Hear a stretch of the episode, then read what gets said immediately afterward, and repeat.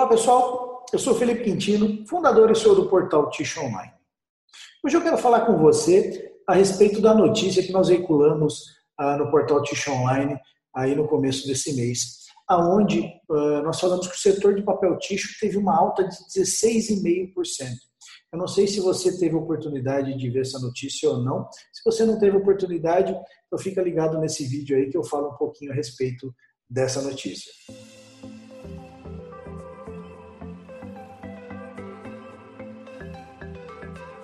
Segundo a BPEC, Associação Brasileira de Indústria de Higiene Pessoal, Perfumaria e Cosmético, o setor de higiene pessoal registrou uma alta de 5,8% nas vendas no acumulado de janeiro a setembro desse ano.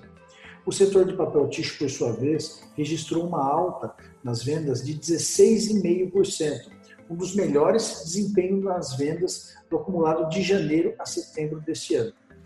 O crescimento se refere aos valores de venda ex-factory, preços saídas de fábrica, na comparação com o mesmo período de 2019. Quais que foram esses motivos né, para esse crescimento do mercado de papel ticho na área de consumo, tá, pessoal? Isso aí é na área de consumo, né, não é na área de profissional. Então, o principal motivo foi a pandemia da Covid-19, né, que levou aí milhares de pessoas a comprarem estocarem produtos aí como papel higiênico. Né? Isso aí acabou acontecendo no mundo todo, não foi só no Brasil. Né? Ah, os novos hábitos de higiene também favoreceram o aumento do consumo de, de papéis ticho. Né?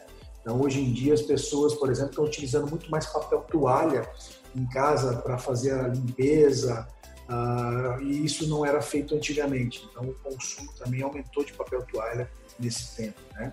E também nós estamos tendo uma migração ah, pro, para os produtos de múltiplas folhas. Né? Esse movimento ele vem aumentando mês a mês. Então tudo isso contribuiu para o aumento das vendas de papel ticho aí esse ano. Né?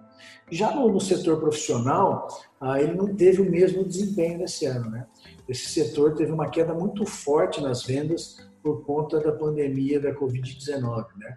Uh, tiveram fechamentos de, de, empresas, escritórios, escolas, grandes centros comerciais, né, que está o grande consumo do setor profissional. Né? E a partir de a partir de junho desse ano, esse mercado começou a reagir também, né, com a volta de restaurantes e alguns estabelecimentos voltando, uh, o mercado profissional também começou a melhorar, né? Então a tendência é fechar esse ano aí próximo do que estava antes da pandemia. Tá? Isso aí vai, vai variar de empresa para empresa. Obviamente tem empresas que ainda estão sofrendo muito, mas tem empresas que já estão próximo do seu faturamento antes da pandemia.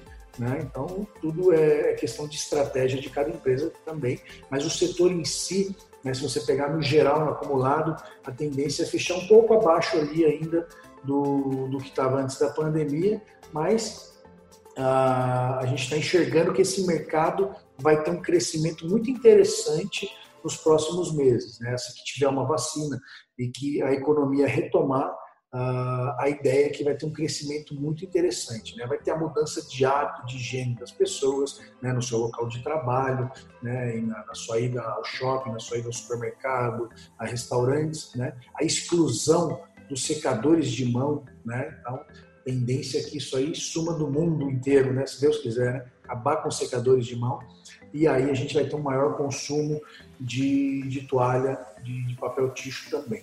Então, o cenário para o mercado de papel ticho nos próximos meses e nos próximos anos é um cenário de crescimento, né?